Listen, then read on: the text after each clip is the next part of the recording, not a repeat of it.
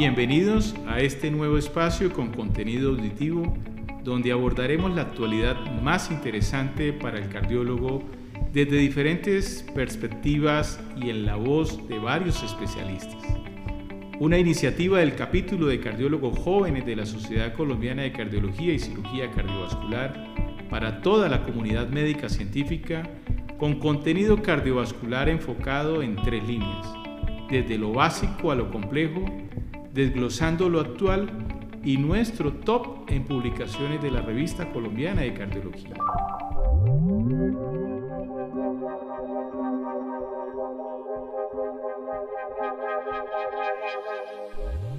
Bienvenidos a un episodio más de nuestro podcast de la Sociedad Colombiana de Cardiología y Cirugía Cardiovascular en nuestra línea desde lo básico a lo complejo. Hoy contamos con un invitado muy especial, el doctor Jaime Rodríguez, quien es médico cardiólogo ecocardiografista y el actual presidente de la Sociedad Colombiana de Cardiología y Cirugía Cardiovascular. Es además vicepresidente de la Fundación Colombiana del Corazón. El doctor Rodríguez nos va a ilustrar con el tema escenarios complejos en estenosis aórtica. Bienvenido, doctor. Bueno, muy complacido con la invitación de nuestros cardiólogos jóvenes de la Sociedad Colombiana de Cardiología y me han invitado a hablar de uno de los temas que más me apasiona a mí en cardiología y es el tema de la estenosis aórtica. Si hay un tema que ha crecido y se ha modernizado y conocemos muchísimo en los últimos 10 a 20 años es la estenosis aórtica. Recuerden que es la valvulopatía más frecuente no solamente en Colombia, sino en todo el mundo. Y esta es prácticamente, como dicen algunos expertos, es la otra pandemia de la enfermedad cardíaca, sobre todo la enfermedad valvular. Y cada vez nos estamos enfrentando a escenarios mucho más complejos en los pacientes con estenosis aórtica y a través de los años inicialmente se estaban interviniendo los pacientes de muy alto riesgo y vemos como ahora la curva viene en la intervención de pacientes de bajo riesgo y ahora la nueva apuesta que tenemos en los pacientes de intervenirlos mucho más temprano, sobre todo en los pacientes que son asintomáticos. Y hay una apuesta interesante porque tenemos ya herramientas que nos permiten identificar quién puede beneficiarse de una intervención temprana. Dentro de estos parámetros, recuerden ustedes que tenemos la medición del péptido cardíaco que cuando está incrementado puede predecirnos ese beneficio temprano. Pero recuerden una cosa muy interesante y es que intervención temprana en centros de muy buena experiencia que garanticen un resultado quirúrgico favorable. Si tu centro no ofrece un resultado favorable, es mejor remitirlo o esperar por lo menos a que ya desarrolle algún síntoma y los otros predictores desde el punto de vista de imágenes que yo pienso que nosotros necesitamos trabajarlo mucho es el tema del strain con un punto de corte que puede estar alrededor de menos 15% del strain global longitudinal,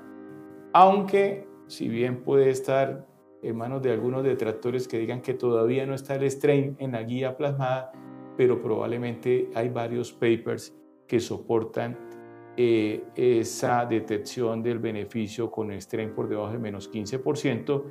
Y hay otros parámetros que siempre lo he recalcado yo en todas mis presentaciones, es uno estar muy seguro de que el paciente es un verdadero asintomático y por ello eh, hay que siempre, siempre discriminarlos en la banda con ejercicio para conocer su real eh, clase funcional. Y en el tema de complejos escenarios en estenosis aórtica, hay un tema que a mi juicio me parece muy complejo cuando nosotros hacemos la evaluación y es esos pacientes que nos encontramos con bajo flujo y bajo gradiente. Esto empezamos como una moda en el año 2007 con esta publicación tan famosa en Circulation de Achicha, de Dumesnil, de Pivarot, en los que se hablaba que casi la tercera parte de los pacientes con estenosis aórtica tenían bajo flujo, bajo gradiente, y a través de estos años vimos que vamos caracterizando esa población y son pacientes que tienen ventrículos pequeños, que son muy hipertróficos, que muchos de estos tienen fibrilación auricular, que tienen enfermedad coronaria asociada, y estos pacientes son los que más cursan con bajo flujo, bajo gradiente, Pero sabemos incluso por eh, las cohortes de Mayo Clinic que esto puede ser mucho menos eh, en proporción de un 3 a un 5% y es menos frecuente. Hay que estar muy seguro cuando uno está evaluando bajo flujo, bajo gradiente, que estés seguro de que tiene realmente bajo flujo y bajo gradiente, porque se necesita una exploración multiventana y ello lleva a que tú como evaluador debes haber explorado todas las ventanas y estar seguro que adquiriste el grado máximo de gradiente y no es porque utilizaste solamente la ventana apical. Desafortunadamente hoy nuestra, en nuestra práctica ya no contamos con el PIDOF que era un, transductor que nos garantizaba eh, obtener estas máximas velocidades, pero esto es una recomendación siempre. Y lo otro es siempre estar seguro de que estás haciendo una correcta evaluación del anillo aórtico. Y hay unas publicaciones muy interesantes como a medida que uno va haciendo una medición del anillo muy alejada del verdadero plano anular, se va incrementando la prevalencia de bajo flujo y bajo gradiente. E incluso eh, algo novedoso que yo lo comparto mucho más y quiero compartirlo con todos ustedes es la nueva eh, nomenclatura que se está utilizando en, las publicaciones y es esa estenosis discordante. Más que bajo flujo, bajo gradiente, es eh, cuando los números no correlacionan. Desafortunadamente nos encontramos muchas veces con escenarios donde el área valvular nos da por debajo de un centímetro cuadrado y el gradiente medio nos da bajo y nosotros lo etiquetamos como un bajo flujo, bajo gradiente. Esto es lo que denominan los nuevos autores como la estenosis aórtica discordante, que incluso podemos tener estenosis aórticas moderadas, incluso discordantes también. Esta es una nueva apuesta que incluso se ha publicado recientemente, eh, estenosis aórticas moderadas discordantes. Y esta es la nueva apuesta que se viene en valvulopatía aórtica y son las estenosis aórticas moderadas. Los trabajos del grupo de Mayo Clinic, el grupo de los doctores Victoria Delgado Jerome Batz allá en Holanda, han mostrado que los pacientes con estenosis aórtica moderada ya tienen una sobrevida reducida en comparación de los grupos poblacionales que no tienen estenosis aórtica y es un cuadro muy atractivo incluso poder intervenir estenosis aórticas moderadas con la nueva apuesta en los pacientes que tienen insuficiencia cardíaca. Eh, bajar o disminuir la poscarga en un paciente que tiene insuficiencia cardíaca eh, en los trabajos que se han hecho eh, muestra que se incrementa la, la, la morbimortalidad en estos pacientes, pero estamos a la espera de los resultados que vienen en curso con intervención con prótesis percutáneas en pacientes con estenosis aórtica moderadas y fallas cardíacas y ver que la intervención reduce desenlaces no en términos de válvulas, sino en términos de insuficiencia cardíaca, que disminuya hospitalizaciones y que disminuya mortalidad, pero obviamente que hay algunas ventajas en esta intervención, probablemente que disminuir la poscarga, disminuimos el remodelado y la mayor caída en la función ventricular, disminuimos la progresión de la insuficiencia cardíaca, pero también hay algunas desventajas de algunos grupos que se pueden oponer a esto en cuanto a la mayor presencia de pronto de dics periprotésicos, eh, de pronto que termine el paciente en falla cardíaca con eh, disincronía y, utilización de un dispositivo porque terminó con un bloqueo auriculoventricular y son consideraciones, pero estoy seguro que la evidencia hasta tenerla en TAVI con insuficiencia cardíaca y estenosis aórtica moderada se viene. Y hay otro escenario que quiero compartir con todos ustedes que es lo más reciente y a mi juicio me parece muy complejo y es, recuerden ustedes el tema de estenosis aórtica y amiloidosis cardíaca. Amiloidosis cardíaca es una de las enfermedades que hemos conocido en los últimos años y que afortunadamente ya tiene una terapéutica, pero al tema del podcast que estamos discutiendo hoy, el tema de la prevalencia de estenosis aórtica y amiloidosis, se incrementa con la edad y su asociación no es tan infrecuente. Tenemos un estimado de publicaciones europeas y americanas que puede estar alrededor del 15% que la población con estenosis aórtica eh, pueda estar cursando incluso con amiloidosis. ¿Y cómo identificar que mi paciente con estenosis aórtica puede estar cursando con amiloidosis? Pues porque no podemos hacerle un tamizaje un screening a todos los pacientes mayores de 70 años con estenosis aórtica para buscarle amiloidosis porque no se trata de eso. Hay que individualizar esa pesquisa, pero hay varios ítems que uno, eh, quiero comentarlos y, y, compartirlos con todos ustedes y sobre todo son esos pacientes de edad mayores de 70 años que tienen bajo flujo, bajo gradiente. Esos pacientes pueden estar cursando con amiloidosis. Otros pacientes que tienen sobre todo hipertrofia ventricular desproporcionada eh, ante la severidad de la estenosis y sobre todo préstenle mucha atención a la cuantificación del strain porque aunque no es patognomónico, ustedes saben que la preservación eh, del strain en los segmentos apicales es muy frecuente en amiloidosis. Cuando uno tiene pacientes con estenosis aórtica y ve este patrón, puede hacer sospechar. Y hay otros elementos que pueden ayudarte en el ecocardiograma a sospechar la amiloidosis, sobre todo si ven engrosamiento de otras válvulas y sobre todo si ven hipertrofia del ventrículo derecho, también puede alertar a la presencia de amiloidosis y el pericardio es muy importante mirarlo porque la asociación con presencia de derrame pericárdico y amiloidosis y estenosis es bastante frecuente. Entonces, estos son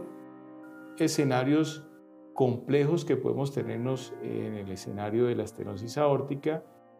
y en algunos casos eh, se necesita la ayuda de la multiimagen. Muchas veces el ecocardiograma nos, eh, nos da una aproximación, pero la ayuda con resonancia y tomografía eh, nos va a ayudar sobre todo a una mejor cuantificación del anillo aórtico cuando tenemos dudas de, la medición. Otras eh, alternativas en cuanto al CT es la cuantificación de la carga de calcio de la válvula, que nosotros lo hacemos de manera muy cualitativa en el ecocardiograma, pero que en el eco, en el CT, es cuantitativa. Eh, con una carga que incluso ustedes saben que los valores dependen si es uno hombre o mujer, siendo la carga en hombres por encima de 2.000 eh, unidades de, de, de Agatston, eh, hace el cuadro muy probable hacia una estenosis aórtica cuando tenemos duda de la severidad de la estenosis. Eh, y que no se necesita medio de contraste para hacer la cuantificación del calcio valvular que nosotros incluso lo evaluamos muy bien cuando estamos haciendo en el Hearting la decisión de un probable paciente que se beneficie de una TAVI, la cuantificación y la distribución del calcio es muy importante para definir una conducta. Entonces, estos son, eh, a mi juicio, eh, parte de los elementos eh, complejos de la estenosis aórtica en el que nos encontramos en el día a día de nuestra práctica diaria. Bueno, doctor, eh, esta es una interesante disertación y un, abordaje realmente magnífico en los escenarios complejos de los pacientes con eh, estenosis aórtica. Quisiera hacerle una eh, pequeña anotación y es, está muy bien establecido que estos pacientes no tienen un tratamiento médico, realmente el paciente con estenosis aórtica, su tratamiento es la intervención, sin embargo, ¿Qué tratamiento cree usted que debe o no deben tener estos pacientes atendiendo a la fisiología de la condición? Es decir, ¿qué cosas sí deberían tener o deberían eh, estar dentro de su plan y esquema de tratamiento y cuáles de pronto no serían favorables para un paciente con estenosis aórtica, considerando la carga fisiológica que esta condición significa? Qué interesante pregunta, porque me permites, me das la oportunidad de compartir ciertos aspectos que tienen que ver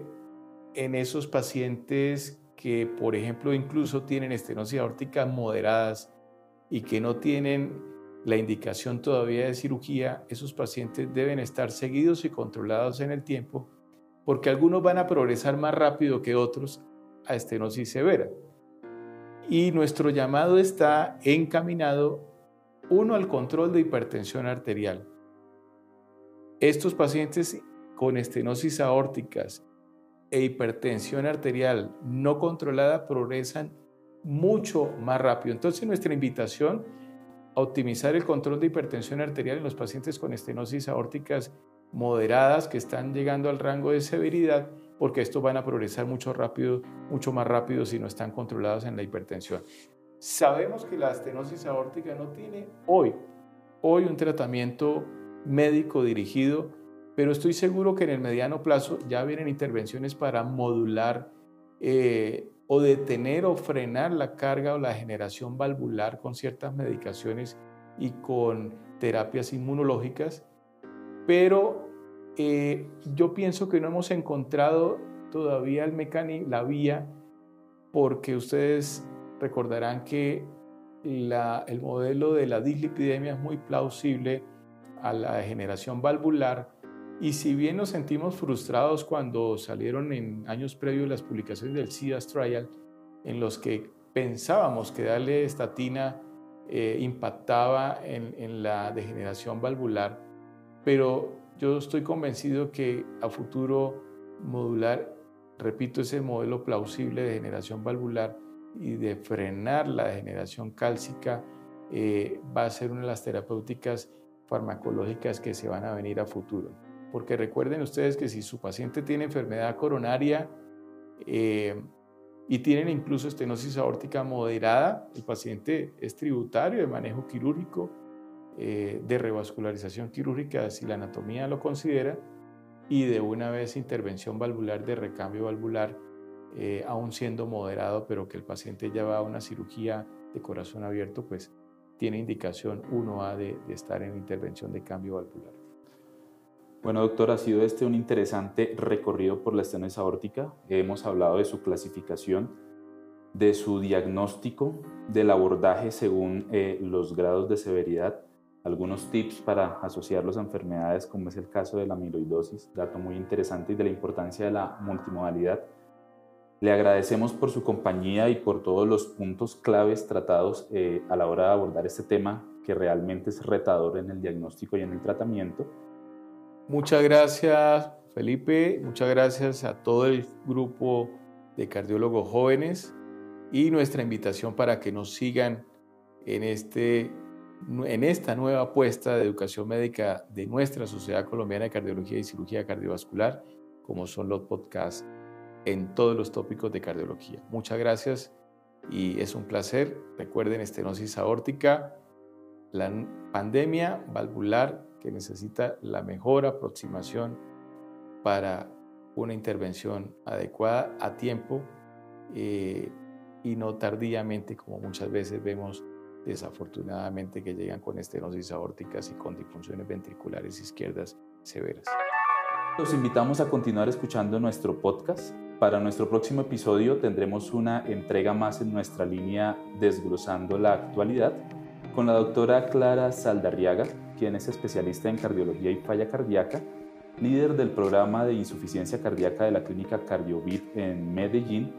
y presidente electa de la Sociedad Colombiana de Cardiología y Cirugía Cardiovascular, quien nos estará hablando de lo mejor del 2022 en insuficiencia cardíaca. Yo soy Juan Felipe Vázquez Rodríguez, médico cardiólogo y fellow de ecocardiografía. Formo parte del capítulo de cardiólogos jóvenes de la Sociedad Colombiana de Cardiología y ha sido para mí un placer acompañarlos en este episodio.